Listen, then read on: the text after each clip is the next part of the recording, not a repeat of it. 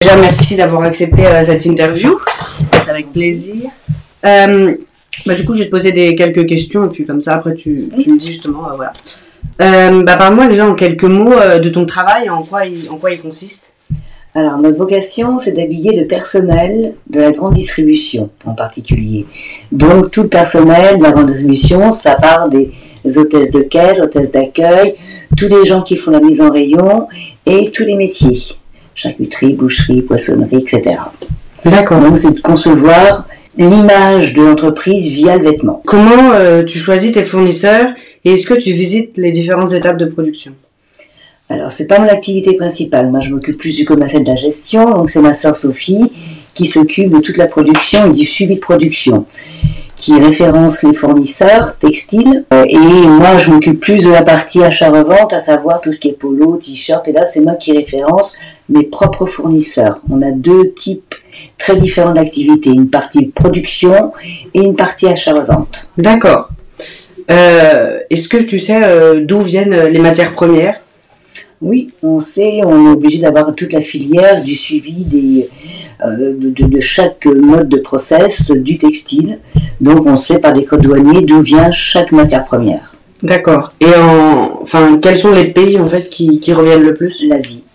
Bangladesh, Chine, euh, Pakistan. euh, Et est-ce que euh, ça t'arrive d'avoir du, du, du coton en particulier qui vient d'Ouzbékistan? Pas ma connaissance. Est-ce que tu tu t'intéresses du coup aux, aux conditions de, de travail de tes fournisseurs? Ah oui, il y a une charte éthique, souvent, de la part de l'ensemble de mes fournisseurs, pour la non-exploitation des enfants, pour euh, le paiement des charges sociales ou des, des revenus de salaire suffisamment intéressants pour le, le salarié de l'entreprise, quel que soit le pays. D'accord. Oui, beaucoup ont signé des chartes. Et donc ça, vous, vous garantissez un salaire minimum On, vital? gar- on garantit, nous en tout cas en ce qui nous concerne, un salaire minimum vital. D'accord. Tout à fait. Dans l'ensemble de vos... Tout à fait. C'est très important. Et euh, donc nous, on a mené notre euh, notre enquête pendant euh, pendant plusieurs mois en fait. Euh, on est notamment allé chercher justement les euh, les politiques d'approvisionnement, les listes de fournisseurs, donc notamment de, des grandes enseignes de la mode. Euh, et toi, personnellement, t'en penses quoi euh, de la transparence en fait des marques, euh, enfin des marques a- de mode en fait euh, Je pense qu'il n'y a peut-être pas encore suffisamment de transparence pour la plupart d'entre elles. Moi, mes clients portent en moyenne entre 5 et 8 ans ah oui, le même vêtement.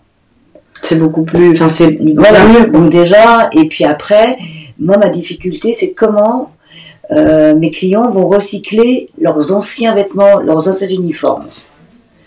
On a beau dire qu'il faut faire le- du du recyclage, sauf qu'aujourd'hui, il y a une, une seule entreprise en France qui va recycler du vêtement professionnel. Une seule. Et qui va coûter très cher. Donc ça non plus, c'est pas assez développé. Alors merci beaucoup à Mais je Véronique, t'en prie, merci à c'était avec toi. plaisir.